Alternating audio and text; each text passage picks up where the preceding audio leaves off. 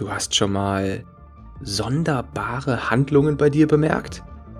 Du hast dich dabei beobachtet, wie du unkontrolliert zum Kühlschrank gelaufen bist und aus deinem Mund sind verrückte Ausreden gesprudelt, weil du auf der Couch liegen bleiben wolltest? Dann bist du hier genau richtig. Willkommen beim Monster Fitness Podcast. Dein Ratgeber für dein inneres Monster. Herzlich willkommen zur neuen Folge vom Monster Fitness Podcast zu dem Thema Cortisol und Stress abbauen mit sechs Strategien. Wenn das Wort Cortisol oder Stress fällt, dann meist ja eher in einem negativen Kontext, vielleicht beim Arzt oder im Gespräch mit Freunden oder Kollegen. Dabei ist Cortisol und auch Stress die beiden tauchen ja immer zusammen auf. Grundsätzlich überhaupt nicht negativ. Es ist sogar lebensnotwendig. Es hat über die Jahre einen ziemlich negativen Ruf aufgebaut, der aber weit davon entfernt ist, wie gesund Stress eigentlich sein kann und, naja, wie notwendig er eben auch ist. Vorausgesetzt, es ist der richtige Stress, im richtigen Maß und zur richtigen Zeit. Und in dieser Folge erfährst du, was das genau bedeutet. Du erfährst, was Cortisol genau ist, was es für dich bedeutet, wie es sich auswirkt, woran du merkst, dass dein Cortisolspiegel zu hoch ist und wie du langfristig dein Stresslevel gut senken kannst, niedrig halten kannst und was du auch sofort gegen akuten Stress tun kannst. Also, gehen wir mal ganz entspannt an die Sache ran. Kommen wir nun zuerst mal dazu, was Cortisol eigentlich genau ist. Cortisol ist ein primäres Stresshormon, das in der Nebennierenrinde gebildet wird. Wenn wir uns bedroht oder sehr unwohl fühlen, reagiert unser Körper mit der Ausschüttung von Cortisol. Das erhöht den Blutdruck und die Herzfrequenz und macht uns kurzzeitig leistungsfähiger. Außerdem sind wir für eine begrenzte Zeit ausdauernder und nicht so schnell überlastet.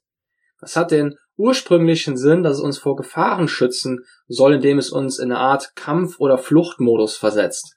Es ist also wirklich ein lebensnotwendiges und körpereigenes Hormon. Und auch heutzutage können wir es noch sehr zielführend einsetzen. Es ist, wie am Anfang gesagt, wirklich nicht nur negativ, sondern es kann sehr, sehr positiv sein. Das Problem ist nun, wenn der Stress nicht abnimmt, das heißt, wenn der Cortisolspiegel sich nicht wieder normalisieren kann, dann kann das zu dauerhaften Schäden an Körper und Psyche führen. Es ist also extrem wichtig, Stress immer wieder abzubauen und auf keinen Fall dafür zu sorgen, dass wir in eine chronische Stressspirale kommen. Denn dabei passiert noch ein zweiter Effekt, nämlich unser Körper gewöhnt sich an den Stress und irgendwann fängt er an, wenn der Stress nicht vorhanden ist, den Stress einzufordern. Hast du vielleicht schon mal von gehört. Wir gewöhnen uns und konditionieren uns auf bestimmte Dinge. Und wenn wir regelmäßig Stress haben, dann ist es ungefähr so, als würde uns etwas fehlen. Das ist ein ganz ähnliches, ein ganz ähnlicher Mechanismus wie beim Rauchen. Wenn wir unsere, unser Nikotin nicht bekommen, um uns zu beruhigen, haben wir, sind wir auf Entzug. Wir brauchen, wir haben einen sehr starken Drang nach, danach wieder zu rauchen, Zigarette, ja, anzu, uns anzustecken. Und wenn wir das nicht bekommen, werden wir zittrig, wir bauen Stress auf. Und ähnlich ist es mit dem Stress selbst. Wenn wir unserem Körper nicht Stress geben, obwohl er die ganze Zeit immer Stress bekommen hat, dann fehlt es ihm. Wir sind auf Entzug, auf, wir sind auf Entzug von etwas Negativem, von etwas Krankem quasi. So viel kannst du dir also schon mal merken. Das heißt, Stress ist gut, Stress powert dich auf und sorgt dafür, dass du mental und körperlich leistungsfähiger und belastbarer bist. Es ist nur dann schlecht, wenn du aus deinem kurzzeitigen Stressmodus nicht mehr herauskommst. Stellst dir so vor wie eine Art Turbo-Modus, den wir manchmal einfach brauchen in verschiedenen Situationen. Gut zu wissen ist auch noch Folgendes. Cortisolwerte sind morgens am höchsten und nehmen dann bis zum Abend hin immer weiter ab. Normalerweise. Das heißt, der normale Verlauf von Cortisol, der hat morgens seinen Höhepunkt quasi und nimmt dann immer weiter ab. Es wird dann, das Cortisol wird dann vom Schlafhormon Melatonin abgelöst. Dann kehrt, wird das Stresshormon aus unserem Körper abgebaut. Das Schlafhormon wird hergestellt, damit wir uns immer mehr in den Ruhezustand versetzen, um dann eben ja, friedlich und zufrieden in den Schlaf gleiten können. Das passiert aber eben nicht, wenn wir unser Stresshormon oben halten. Oder wenn wir zum Beispiel zu spät noch Kaffee getrunken haben. Kaffee löst ziemlich viel und stark Stress und Cortisol aus. Schauen wir uns mal genau die Auswirkungen von Stresshormonen auf unseren Körper und unsere Psyche an. Dabei muss man nun unterscheiden, dass es kurzfristigen langzeitigen Stress gibt. Was macht Stress mit dem Körper?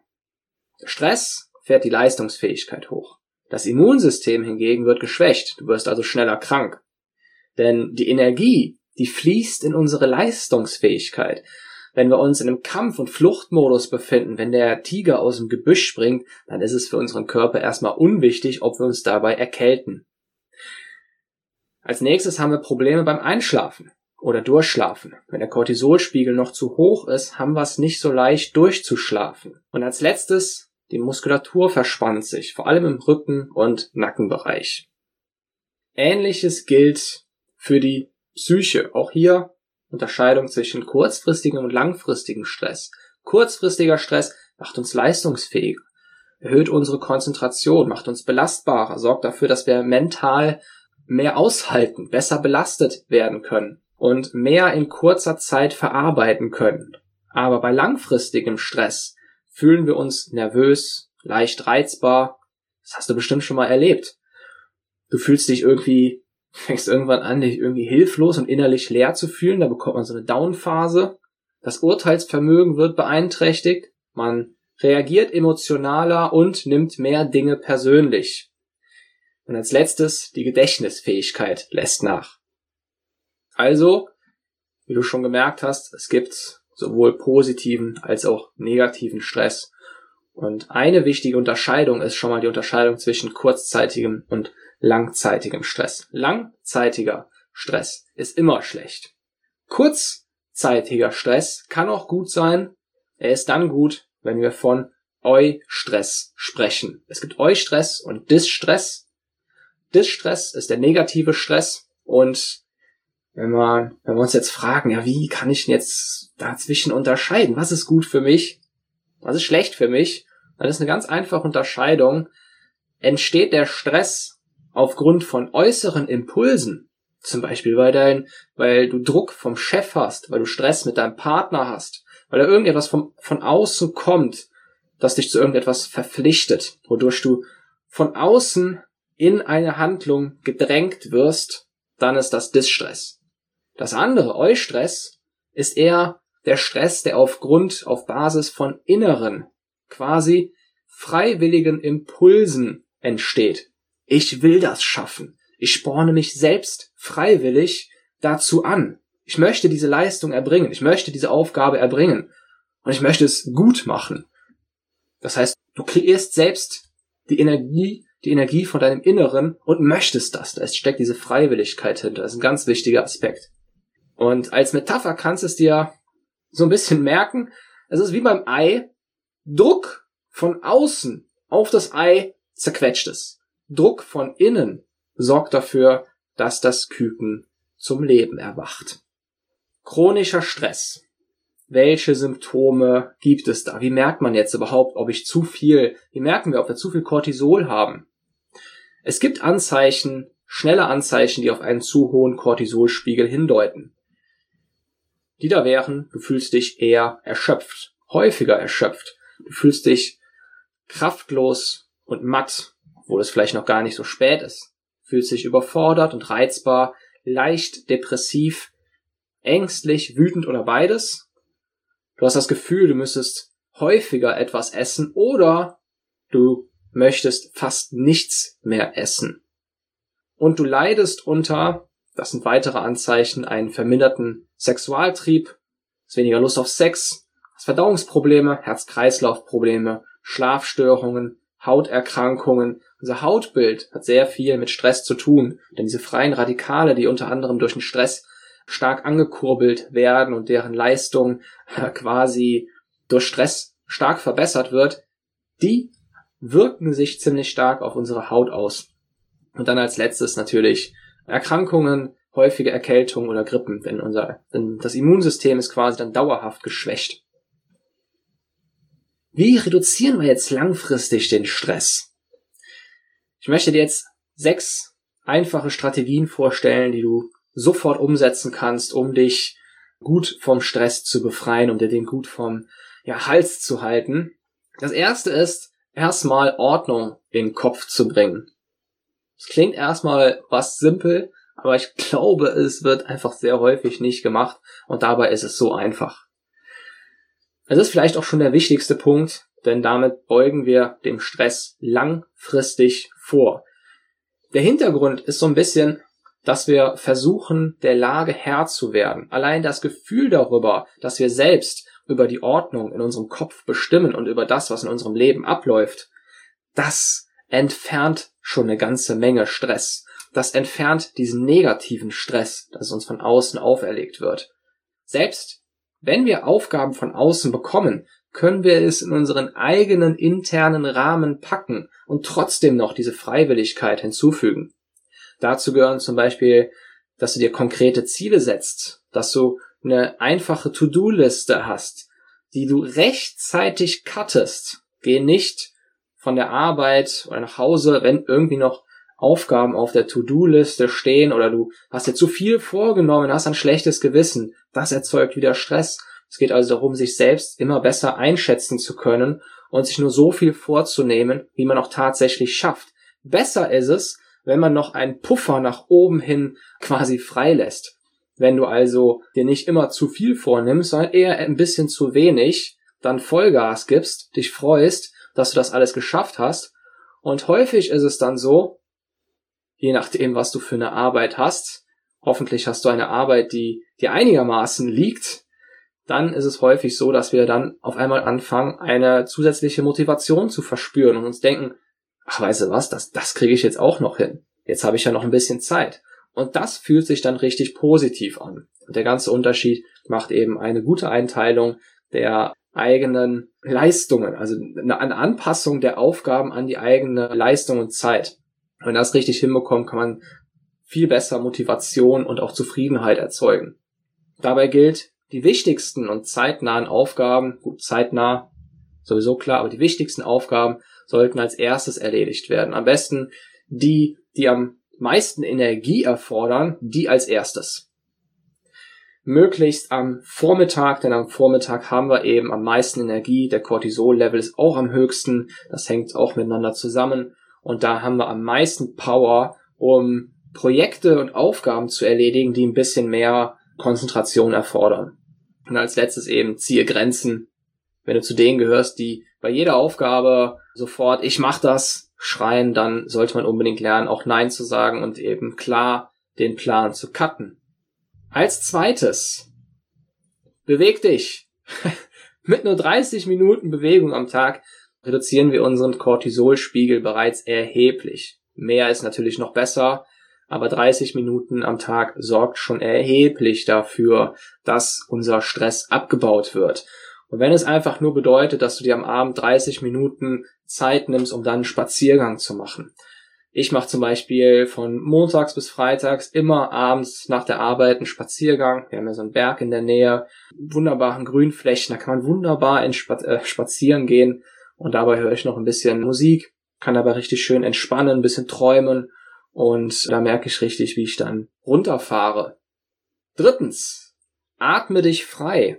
Richtiges Atmen führt zu innerer Ruhe. Und Atmen ist, hört sich easy an, machen wir alle, aber zwischen Atmen und Atmen liegt inzwischen schon eine halbe Wissenschaft. Und davon ist nicht alles Esoterik oder bla bla bla, sondern zum Beispiel bei der tiefen Atmung geht es darum, bis in den Bauch hinein Luft zu holen. Und wenn man bestimmte Atemtechniken ab und zu richtig einsetzt, dann kann sich das schon sehr stark auf unseren Gemütszustand auswirken.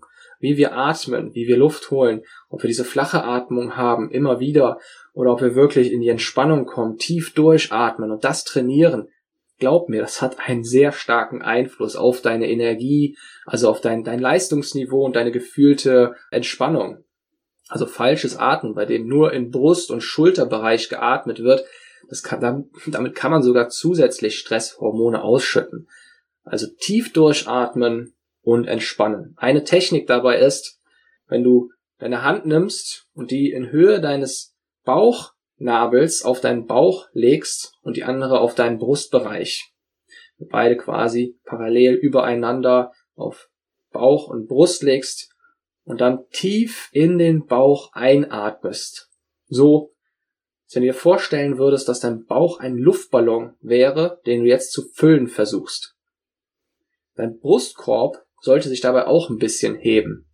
Und dann lässt du die Luft ohne Druck wieder heraus. Warte einen Augenblick und wiederhol das Ganze so oft, wie du willst und kannst. Ein paar Minuten reichen schon aus, also ein paar Mal zu wiederholen reicht schon aus, um den Stress erheblich zu senken. Und also diese Übung kannst du wirklich überall naja, sehr leicht praktizieren. Kleiner Aufwand, große Wirkung. Als viertes, übe dich in Meditation. Meditieren liegt stark im Trend. Ich bin selbst ein großer Fan davon. Aus vielerlei Gründen. Nicht nur wegen dem Stress, sondern ganz generell auch, weil es sehr viele positive Effekte auf unsere Psyche hat.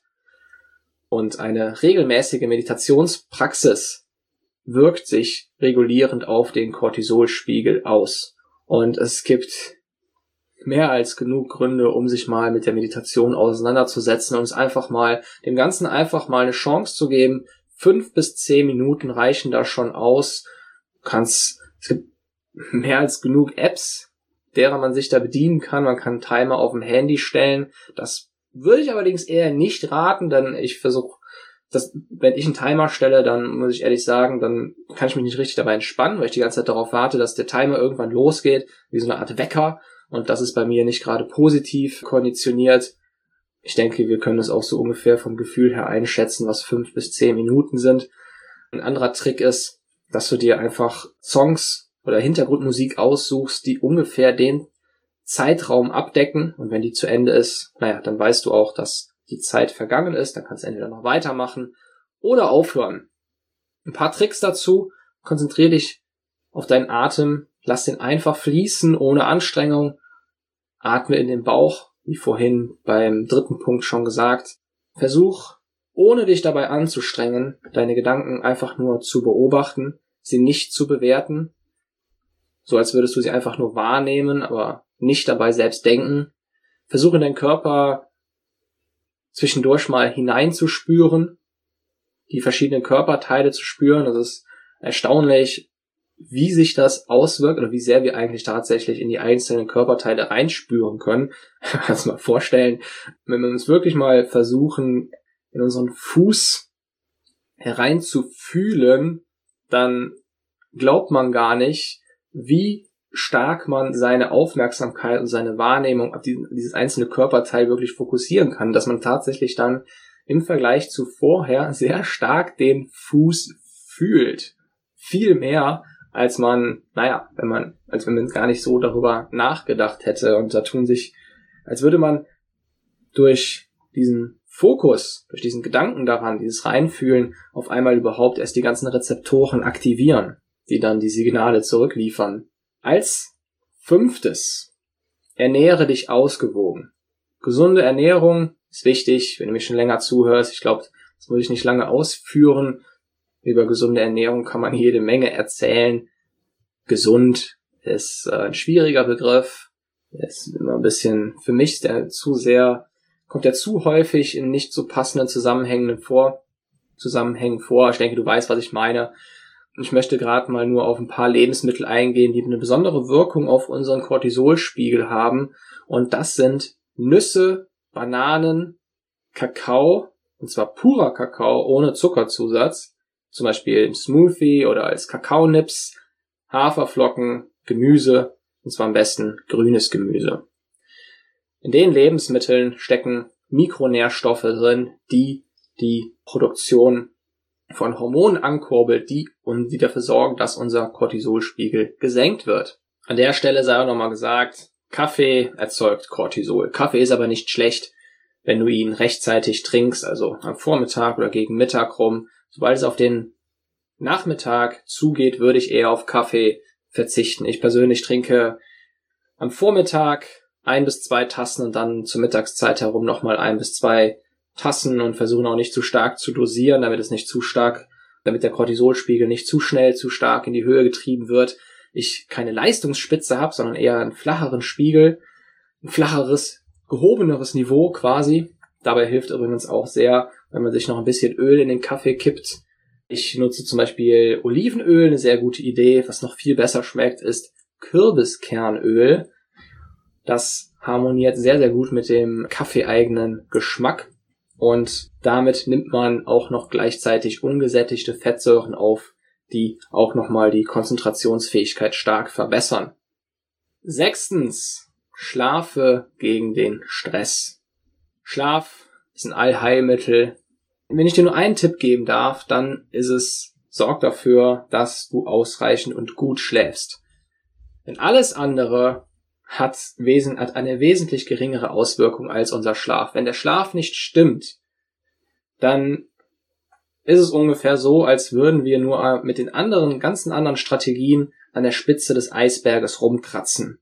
Und das, was unter der Wasseroberfläche verborgen ist, das ist die Auswirkung vom Schlaf.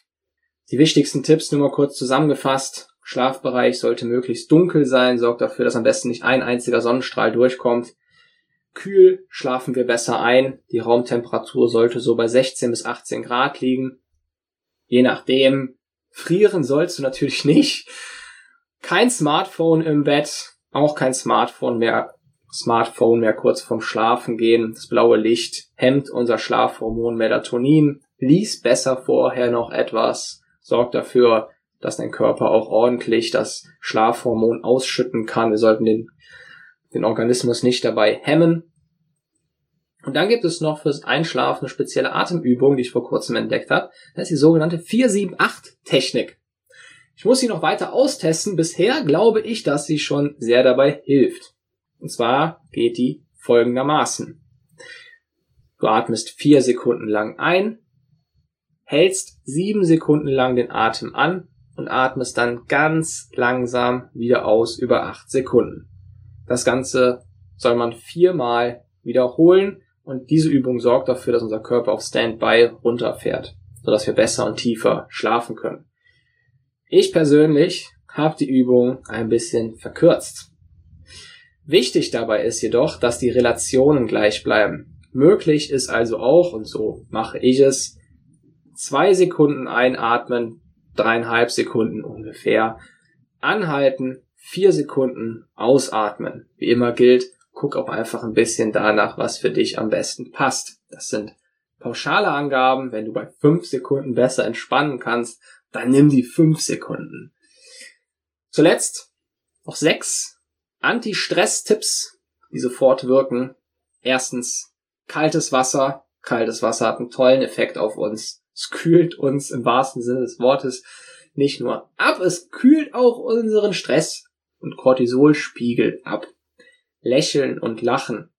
Mega, mega Mittel, eine super Taktik gegen Stress. Lächeln und Lachen sendet sofort Hormone an unseren, signalisiert unserem Gehirn, dass sofort Hormone ausgeschüttet werden sollen, die dem Stress entgegenwirken. Lächeln und Lachen entspannt immer automatisch schon. Drittens, Kiefer entspannen. Viertens, Summen und Singen.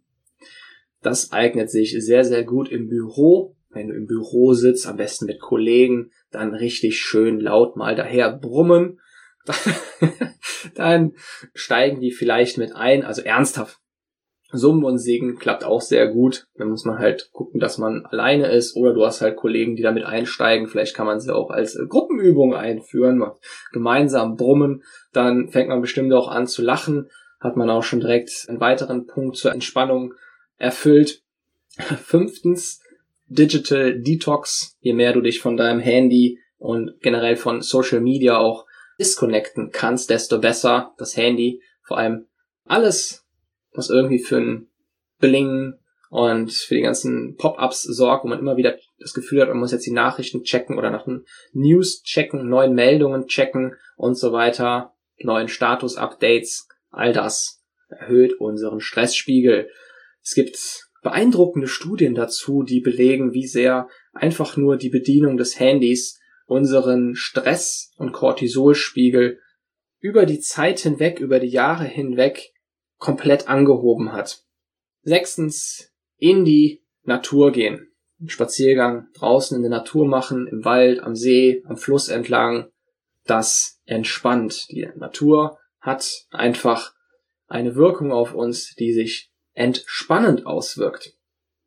So, und zuletzt wünsche ich dir ja ganz viel Erfolg dabei. Ich hoffe, dass ich dir mit diesen Strategien und mit den Tipps sehr weiterhelfen konnte. Ich kann dir sehr empfehlen, das Thema anzugehen und nicht in Gefahr zu laufen oder beziehungsweise nicht zu ignorieren, wenn du dich in einer Stressspirale befindest. Dagegen kann man sehr gut etwas machen. Man muss es nur angehen und du wirst überrascht sein, wie positiv und wie gut sich das dann auf deinen Körper auswirkt und wie gut sich das dann in deiner Psyche anfühlt. Ganz viel Spaß, ganz viel Erfolg dabei und wir hören uns frühestens nächsten Sonntag wieder. Dein Monster Coach. Pling! Und du hast deinen Wissensvorrat wieder ein bisschen gesteigert. Du hast mehr Wissen angesammelt und ich hoffe, das Zuhören hat dir genauso viel Spaß gemacht wie mir das Aufnehmen. Hinterlass mir auch gerne eine nette Bewertung bei iTunes. Ich lese mir regelmäßig alle Bewertungen durch und freue mich über jede freundliche Nachricht. Denn genau das ist es, was mir persönlich extrem weiterhilft bei meiner eigenen Motivation. Es ist einfach wunderbar, Feedback zu dem zu erhalten, worin das eigene Herzblut fließt. Wenn du selbst einmal eine Abnehmreise starten möchtest, kannst du gerne die interaktive Online-Abnehmreise unter www.monster-fitness.com kostenlos testen. Dort lernst du, wie du spielerisch dein Wunschgewicht erreichst und der Fokus liegt insbesondere auf das Umsetzen und Dranbleiben bei neuen Gewohnheiten und der Ernährungsumstellung. Das Ganze ist als Spiel aufgebaut, damit du es möglichst unterhaltsam hast, aber auch wirklich sehr effektiv deine Ziele erreichst und dranbleibst. Mach's gut und bis zur nächsten Folge, dein Monster Coach.